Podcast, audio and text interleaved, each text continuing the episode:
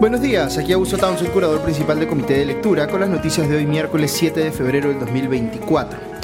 Empiezo muy rápidamente con la noticia positiva que viene del mundo de la ciencia. Había un desarrollo muy significativo en el camino para generar energía a través de la fusión nuclear, que es distinta a la fisión nuclear que hoy se utiliza en plantas generadoras en varias eh, eh, partes del mundo. La fusión nuclear eh, es lo que, entre comillas, prende a las estrellas, como nuestro Sol. Es una reacción en la que los elementos ligeros como el hidrógeno se funcionan con otros más pesados y eso produce energía. Pues bien, según leo en eh, IFL Science, se acaba de comprobar ya con eh, rigor científico y papers publicados en revistas revisadas por pares que es posible desarrollar fusión nuclear de manera controlada y que el proceso genere más energía de la que necesita para iniciar la reacción. Esto se logra con láseres en un proceso que se llama fusión inercial. No me quiero poner aquí muy científico, pero es algo bien importante porque la fusión nuclear no requiere uranio, podría ser una fuente energética a muy gran escala y a costos bastante bajos y realmente podría cambiar pues la matriz energética global. Así que nada, vale la pena estar atentos a este desarrollo científico. Paso a las noticias de la política y lamentablemente debo empezar con una noticia trágica del Frente Internacional. Ayer falleció el expresidente chileno Sebastián Piñera en un accidente en helicóptero cuando sobrevolaba el lago Ranco en la zona central de su país. Ha sido una noticia que ha dejado conmocionado al pueblo chileno y que ha motivado mensajes de condolencia y solidaridad de muchísimos líderes de Estado y algunos particularmente sentidos de expresidentes que compartieron la escena política con él. Eh, es una noticia eh, trágica, pero hay bastante que comentar al respecto. Lo primero que me gustaría decir es que Piñera murió aparentemente en un acto de heroísmo, viajaba en su helicóptero, él piloteando, y algo eh, ocurre que lleva a que pierda el control, y lo que hace el presidente o expresidente chileno, según ha contado su hermana Magdalena, que estaba en el helicóptero, es que los conmina a todos a saltar mientras él se queda piloteando, pues si saltaba él también, el helicóptero les podía caer encima a todos. Es decir, Piñera murió sacrificándose por los suyos. Sobre su labor como presidente, yo calificaría a Piñera, como han hecho algunos analistas, como un demócrata de derecha, o más específicamente un demócrata de derecha liberal. Eh, hubo momentos muy emotivos durante sus dos mandatos presidenciales, el primero entre el 2010 y el 2014 y el segundo entre el 2018 y el 2022, año en el que fue sucedido por el actual presidente chileno Gabriel Boric. Eh, por ejemplo, la cruzada que emprendió para reconstruir el norte de su país eh, tras el durísimo terremoto y posterior tsunami de febrero del 2010, o el rescate heroico de los 33 eh, mineros que quedaron atrapados ese mismo año a 600 metros de profundidad en la mina San José en Atacama, liderado por el propio Piñera. Ambas cosas pasaron muy al inicio de su primer mandato, que se caracterizó además por un fuerte crecimiento económico tras la crisis financiera del 2008. Su segundo mandato fue más complejo porque tuvo que enfrentar eh, a las eh, protestas estudiantiles, por ejemplo, fue criticado por la represión de estas últimas y se vio presionado por ellas para dar inicio a un proceso de cambio constitucional que, como sabemos, no llevó a ninguna parte. Pero en general yo diría que Piñera hizo dos gobiernos con una eh, orientación de centro-derecha a la que eh, en, el, eh, en, el, agregado se les podría poner una calificación positiva, mejor que las de otros gobiernos de centro-derecha como el de Mauricio Macri en Argentina. En lo que me ha tocado ver a mí, yo destacaría a Piñera junto con el colombiano Juan Manuel Santos como los dos presidentes de centro derecha latinoamericanos respecto de quienes tengo una mejor visión. Eh, Michael Reed, el editor de The Economist para América Latina, comentó en su cuenta de X que, abro comillas, de forma importante fue un demócrata y un hombre que llevó a la derecha hacia la moderación, cierro comillas. Eh, haciendo aquí pues un guiño a eh, otros líderes de derecha más contemporáneos que van más bien en sentido contrario. yo mencionaría además muy especialmente la vena democrática y el compromiso con el Estado de Derecho que mostró Piñera eh, frente al diferendo limítrofe que tuvo el Perú eh, con Chile y que se resolvió en la Corte Internacional de la Haya eh, de forma desfavorable a los chilenos. Con justa razón, por supuesto, porque aquí creemos que los argumentos peruanos eran válidos, pero digamos el presidente Piñera supo acatar democráticamente ese fallo. Más a nivel personal, tuve la oportunidad de conversar con él un par de veces. Eh, una, eh, en una ocasión se nos sentó en la, mesa en un evento de la Alianza, para eh, la Alianza del Pacífico perdón, en Lima y otra vez en Chile en un evento de un think tank que si no recuerdo mal fue Libertad y Desarrollo.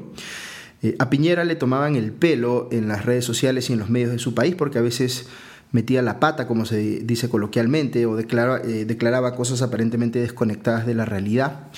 Pero estas oportunidades que tuve de escucharlo eh, me generaron más bien eh, una impresión distinta. Eh, digamos, me dio la impresión de que Piñera era más bien un tipo brillante, introvertido en cierta medida, pero con una inteligencia superior. De hecho, tuvo un paso muy destacado por la Universidad de Harvard, de donde obtuvo su doctorado en economía. Eh, hay una anécdota sobre él y Alan García que se la escuché contar a su canciller Alfredo Moreno, otro tipo eh, muy inteligente, también en un evento de la Alianza para eh, la Alianza del Pacífico y que me siento en la libertad de compartir ahora con ustedes porque Piñera luego confirmó públicamente los hechos. En una visita a Lima, Alan García recibió a Piñera en Palacio y le dijo, estoy parafraseando aquí lo que contó Moreno, quien hizo este relato pues con mucho detalle, eh, señor presidente, yo estoy seguro de que usted no sabe esto, pero es descendiente directo de una eh, princesa inca. Eso fue lo que le dijo Alan García a Piñera. Y eh, Piñera le respondió algo así como, presidente, me está usted tomando el pelo, eso no puede ser. Y García le replicó, le dijo, vaya usted a pedirle a un historiador chileno en quien confíe que haga la averiguación y va a encontrar que tengo razón. Y en efecto, Piñera hizo ese, eh, ese pedido eh, y descubrió que por el lado de su familia materna, los Echenique, tiene conexión directa con el Inca Huayna Capac, que el último de los incas. Una de sus hijas, eh, la princesa de la que hablaba Alan García, se casó con un explorador chileno y viajó, un explorador español, perdón, y viajó a Chile con el conquistador y primer gobernador real de Chile, pero de Valdivia. Y de ahí es que desciende la familia Echenique, que es el lado materno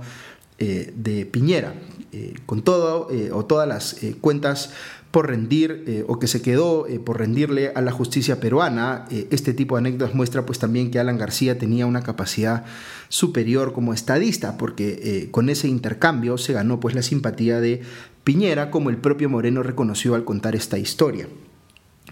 Otra cosa que quisiera destacar es la reacción que ha tenido el actual presidente chileno Gabriel eh, Boric al eh, repentino fallecimiento de Piñera. Eh, coincido con Rosa María Palacios en que estuvo eh, muy bien, no solo por las condolencias sentidas hacia sus familiares y hacia el pueblo chileno en general, sino porque Boric hizo un esfuerzo genuino y merecido por presentar a su rival político, porque Piñera está, pues, o estaba ideológicamente en la otra orilla, eh, en buena luz, destacando cosas como su liderazgo en la reconstrucción de Chile tras el terremoto o el rescate de los 33 mineros. Eh, Boric dijo además que ha dado la instrucción para que Piñera sea despedido con los honores de funeral de Estado y que se decreten tres días de eh, duelo nacional. Señaló que, abro comillas, el presidente Piñera contribuyó desde su visión a construir los eh, grandes acuerdos por el bien de la patria, fue un demócrata desde la primera. Eh, desde el primer momento y buscó genuinamente lo que él creía que era lo mejor para el país. Cierro comillas. ¿Qué diferencia hace pues, la, cuando los políticos de un país, muy a pesar de sus discrepancias ideológicas o programáticas, son demócratas y se reconocen entre sí como tales? Ok, eso es lo que quería comentarles sobre la partida prematura de Sebastián Piñera, que me ha dado bastante pena. Eh, me gustaría escuchar lo que ustedes piensan también, así que no duden en escribirme si se animan. Eh, complemento esta mañana con algunas noticias del plano local. La Corte Suprema de Justicia ratificó el mandato de prisión preventiva de 36 meses contra el eh, expresidente Pedro Castillo en el proceso que tiene que ver no con el golpe de Estado, sino con las imputaciones de presunta colusión, tráfico de influencias y pertenencia a una organización criminal. Para decirlo en sencillo, los casos que están relacionados a supuestos hechos de corrupción en su gobierno en los que él habría sido presuntamente partícipe según la teoría del Ministerio Público. La sala que preside el juez San Martín eh, eh, fue bien dura con los argumentos de la defensa de Castillo, dijo que son, entre comillas, alegatos interpretativos sin capacidad epistemológica, además de, entre comillas, ilógicos, imprecisos y vagos. Es decir, Castillo sigue registrando revés tras revés en sus procesos judiciales y solo eh, con el caso que mencionamos hoy tiene pues prisión preventiva en principio hasta el 8 de marzo del 2026, según estima el comercio. La defensa de Castillo reclamó que no la dejaron mostrar unos videos que supuestamente eh, abonaban en favor de su posición y eh, que incluían declaraciones del coronel Harvey Colchado, la suspendida fiscal de la Nación Patricia Benavides y el general del ejército Manuel Gómez de la Torre pero la sala dijo que los videos estaban cortados, que no se podía determinar si estaban adecuadamente contextualizados y que por estar revisando además un incidente judicial no podían excederse en la revisión de elementos probatorios en favor de un lado del juicio y no del otro, eh, y por eso lo descartaron. Eh, llama la atención en este caso que eh, aparece un nombre que también ha estado mencionándose en las recientes imputaciones por corrupción contra Martín Vizcarra, me refiero al gerente de obras de Provías descentralizado Alcides Villafuerte, que habría recibido un pago de 100 mil soles de George eh, Peter Pasapera Adriansen. Pasapera es otro de los apellidos que estaba mencionando también en el caso de Vizcarra. Eh, y que había un voucher para probar que efectivamente se dio ese traspaso de dinero. Ya les comentaba que la presunta organización criminal de Martín Vizcarra y la presunta organización criminal de Pedro Castillo comparten pues protagonistas. Eh, dicho de otro modo, ambos podrían haber echado mano de las mismas personas, funcionarios públicos y empresarios aparentemente corruptos, para eh, robar si efectivamente esto se logra probar. Otro tema eh, judicial que menciono brevemente es que le han impuesto un mandato de 36 meses de impedimento de salida del país al ex gerente general de Petroperú en la época de Pedro Castillo, eh, Hugo Chávez Arevalo implicado en casos de corrupción vinculados a su gestión de la empresa estatal, que también podrían eh, alcanzar al propio presidente o expresidente Castillo, como el de una supuesta compra dirigida de biodiesel a Heaven Petroleum Operators. Pero en lo que sí se ha visto favorecido Chávez Arevalos, que le han levantado la medida de prisión preventiva en su contra, con lo cual ha sido pues excarcelado. Un caso que me ha llamado la atención también de la Corte Suprema es que, según veo en la República, hay una eh, denuncia en Indecopy en la que se acusa de plagio a la Corte Suprema por haber transcrito párrafos enteros de textos de los abogados Ford eh, Ninamanco y Juan Avendaño eh, Valdés sin eh, las citas correspondientes eh, en sentencias judiciales. No recuerdo haber visto antes acusaciones de plagio en sentencias judiciales. Claramente no hay o no debería haber, por supuesto, un fin comercial en los jueces que emiten una sentencia. Eh, como para aprovecharse comercialmente de ese plagio, pero imagino que igual aplica el deber de citar las obras ajenas, así que los jueces en este caso o sus asistentes deben ser pues más diligentes. Yendo a temas del Congreso, veo que este acudió al Tribunal Constitucional para solicitar que se declare eh, nula la decisión de la tercera sala constitucional eh, de Lima, que dispuso a su vez que el Congreso no puede destituir a los miembros de la Junta Nacional de Justicia mientras no haya definido el mismo Congreso a través de una nueva ley ¿Qué tipifica como causa grave en eh, estos casos. Eh, está pidiendo esto el Congreso al TC no en un proceso nuevo, sino reabriendo un proceso anterior que ya el TC eh, había visto y le había dado la razón al Congreso en un conflicto de competencias con el Poder Judicial. Yo sé que se pone un poco compleja la explicación legal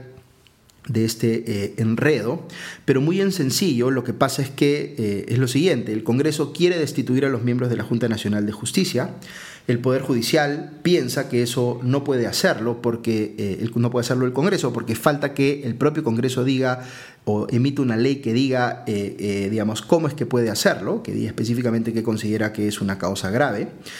El Congreso cree, entre, entre, tanto, que esa discrepancia con el Poder Judicial la tiene que resolver el Tribunal Constitucional, cuyos miembros han sido elegidos casi en su totalidad por este Congreso y que ha venido fallando generalmente a favor de sus intereses mientras que el Poder Judicial no cree que el Tribunal Constitucional le deba decir qué hacer en este caso, porque estaría saliéndose de sus competencias si bloquea una sentencia eh, válidamente emitida en un proceso eh, de ejecución de otra sentencia. ¿Quién va a terminar imponiéndose en esta disputa? Pues no lo sé, pero los argumentos legales están a mi criterio más del lado del Poder Judicial que no le está imponiendo una prohibición absoluta al Congreso, sino que le está diciendo, si quieres hacer esto, es decir, destituir a los miembros de la Junta, primero tienes que hacer tú mismo esto otro, vale decir, aprobar esta ley que diga en qué casos los puedes destituir. Eh, se aceptan, como siempre, interpretaciones discrepantes a esto que les acabo de decir, porque entre ustedes hay eh, abogados que pueden estar viendo este tema de forma distinta eh, a la mía. Y en efecto, en el derecho todo es interpretable, como solía decir mi maestro de Introducción a las Ciencias Jurídicas, Javier Neves. Eh, una noticia del Poder Ejecutivo que vale la pena mencionar es que el ministro del Interior, Víctor Torres Falcón, eh, ha negado que vaya a renunciar al cargo diciendo que, abro comillas, sería un acto de cobardía, cierro comillas. Señala además que está actuando, entre comillas, de manera transparente y que no ha tenido una injerencia política en los ascensos en la policía. Recordemos que la Fiscalía le acaba de abrir una investigación por esto último y el ex comandante general de la policía, el destituido Jorge Angulo, ha dicho que tiene pruebas de ello de la injerencia política de Torres en los ascensos, eh, eh, vale decir, aunque todavía no sabemos exactamente cuáles son esas pruebas porque no las ha mostrado. Finalmente veo en el comercio que la OMP ha iniciado el proceso de verificación y control del uso del financiamiento público directo a los partidos políticos. Han empezado visitando los locales de Fuerza Popular, Avanza País y Partido Morado. Como les comentaba ayer, eh, si mal no recuerdo, otra cosa que habría que verificar y entender si es que es legal es que en Perú Libre se le siga pagando un sueldo a Vladimir Cerrón con dinero público si es que este está eh, prófugo de la justicia. Muy bien, eso es todo por hoy. Que tengan un buen día y ya nos escuchamos pronto. Adiós.